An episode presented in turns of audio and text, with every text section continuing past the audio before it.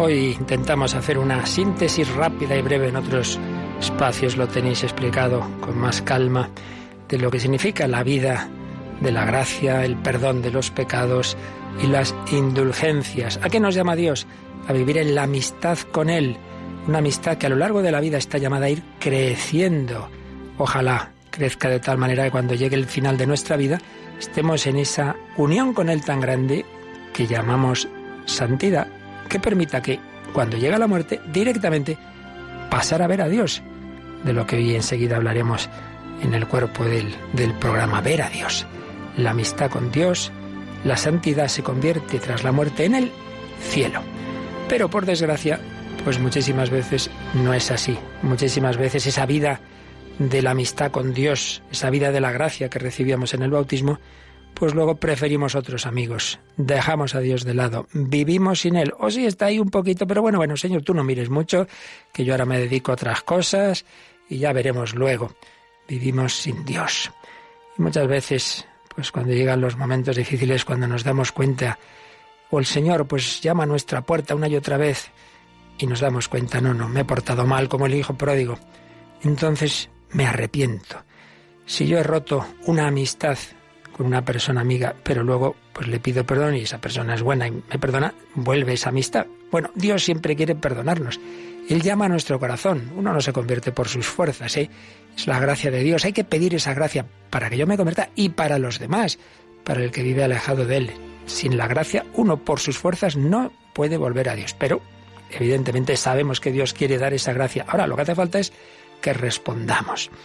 Dios me invita a convertirme. Y entonces viene, segundo momento, ese arrepentimiento, ese, esa contrición, que puede ser de dos formas. Una más bien por el interés. Recordemos cuando el hijo pródigo dice, uy, yo aquí me muero de hambre, en casa de mi padre estaba mejor. Entonces vuelve, pero como decimos, por el interés te quiero Andrés.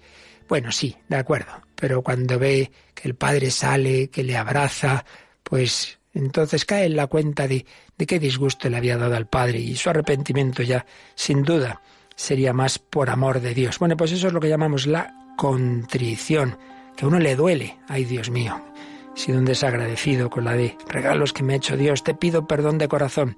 Entonces uno se arrepiente, tiene esa contrición, que es lo que expresan oraciones como el yo confieso, el Señor mío Jesucristo, o sencillamente, Dios mío, perdóname, no he sido bueno contigo, tú que eres infinitamente bueno. Simplemente uno con ese arrepentimiento por amor de Dios y sabiendo, por supuesto, que el camino principal y seguro que nos ha dejado Jesús para recibir el perdón es la confesión, uno con ese arrepentimiento y ese deseo de confesarse ya está perdonado por Dios.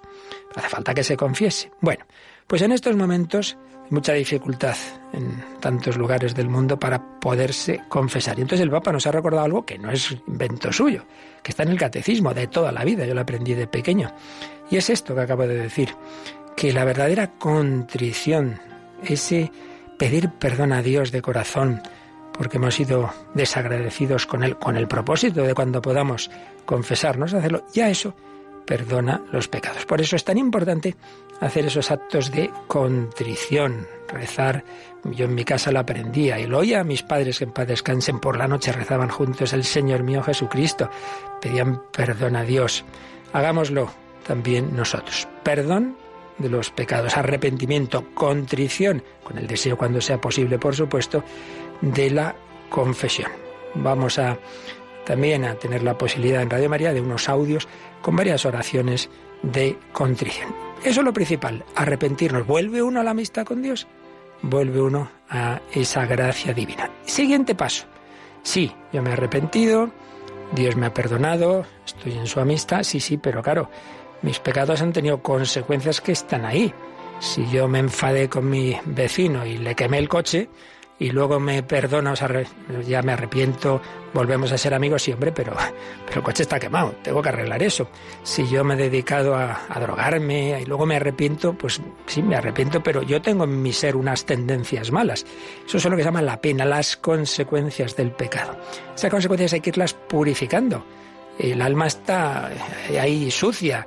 Yo no puedo ver a Dios en esta vida. Sí, hay que irlo purificando. Por eso necesitamos esas gracias de Dios, necesitamos la penitencia y ahí nos ayuda la Iglesia porque todos somos una familia. Entonces, los méritos del Señor, de la Virgen y de los santos, pues también mm, unos pueden servir para otros y ayudan a superar esas consecuencias del pecado. Y eso es lo que llamamos las indulgencias, porque Jesús dijo, lo que ataréis en la tierra quedará atado en el cielo. Entonces la Iglesia con ese tesoro de santidad de tantas personas santas que ha habido en la historia, nos ayuda con las indulgencias. La indulgencia es que lo que ha hecho otro a ti te ayuda a ir quitando esas consecuencias del pecado, porque si no las quitas en esta vida, supuesto siempre que estamos ya arrepentidos en la amistad con Dios, pero pues habrá que purificarlas después en el purgatorio. Pero si nos purificamos antes mejor, y a esa purificación es donde viene la ayuda de las indulgencias. Parcial, si eh, digamos se quita parte de esas consecuencias, o total, si desaparecen completamente. Eso es lo que llamamos la indulgencia plenaria. Ojo, aquí se suele olvidar una cosa.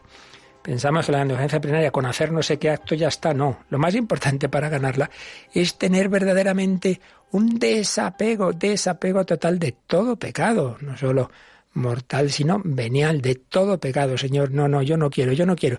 Y claro, es una gracia que hay que pedir al Señor desapego de todo pecado y luego pues al determinados actos que recordamos varias veces que la Iglesia les otorga esa indulgencia plenaria como es media hora de, de, lectura de la Biblia, como es el rosario ante el Santísimo o en familia, en comunidad. Bien, pues ahora, en este momento tan especial, el Papa ha añadido, a través de la Sagrada Penitenciaria, pues unas facilidades mayores. Hay quien dice, oiga, pues no puede ser, ¿cómo que no puede ser? Pues igual que se han puesto unas, en un momento dado se pueden poner otras en otro, porque esto sí que depende de la Iglesia. Hay cosas que son del Señor, los sacramentos, lo, lo que viene de Cristo, eso no se puede tocar, pero hay otras cosas que el Señor ha dejado a la Iglesia concretarlas, y ahí están las indulgencias. Pues bien, todos los enfermos, los afectados por el coronavirus, los sanitarios, los familiares, los diversos cuidadores,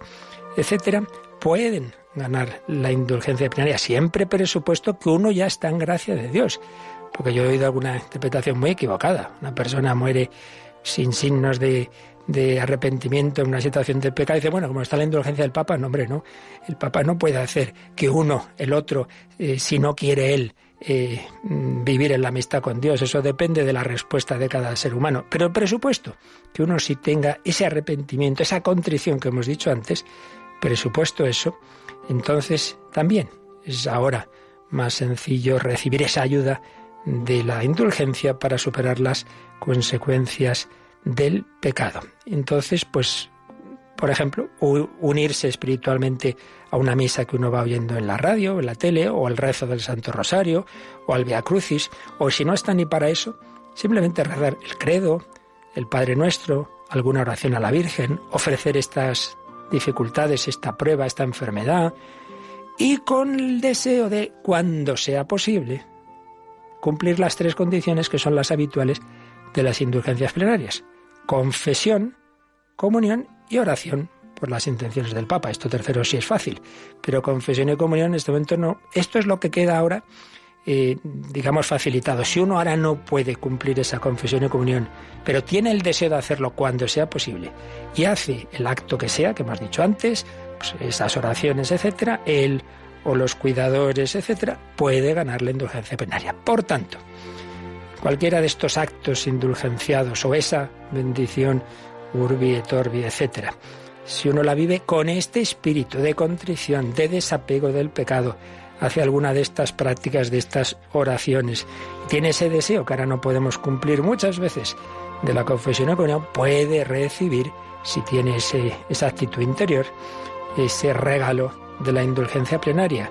El enfermo, quienes lo cuidan, etc. Y por supuesto, último punto, los moribundos, que difícil, en muchos casos ni, le dejan entrar al sacerdote no puede recibir la unción de enfermos, no puede comulgar, pues también pueden recibir la indulgencia plenaria. Siempre insistimos de aquel que tenga ese arrepentimiento, esa contrición, por eso es tan importante que la recemos y enseñemos a rezarla, pues simplemente eh, esa persona que está en, en, punto de muerte, que rece algo, que lo haya rezado en su vida, que tenga esa actitud de corazón, pues la Iglesia le concede esa indulgencia plenaria.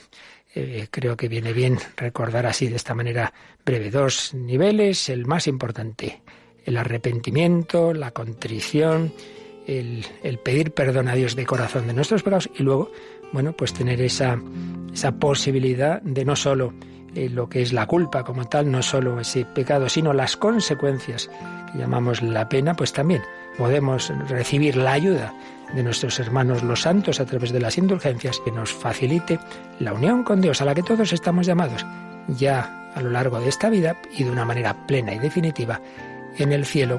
Pues así se lo pedimos a la Santísima Virgen María, que nos ayude a tener esas actitudes de corazón, que no seamos tontos, que no vivamos sin Dios, que vivamos en casa, que vivamos con Jesucristo, con ella, y así unidos a todos nuestros hermanos en nuestro corazón.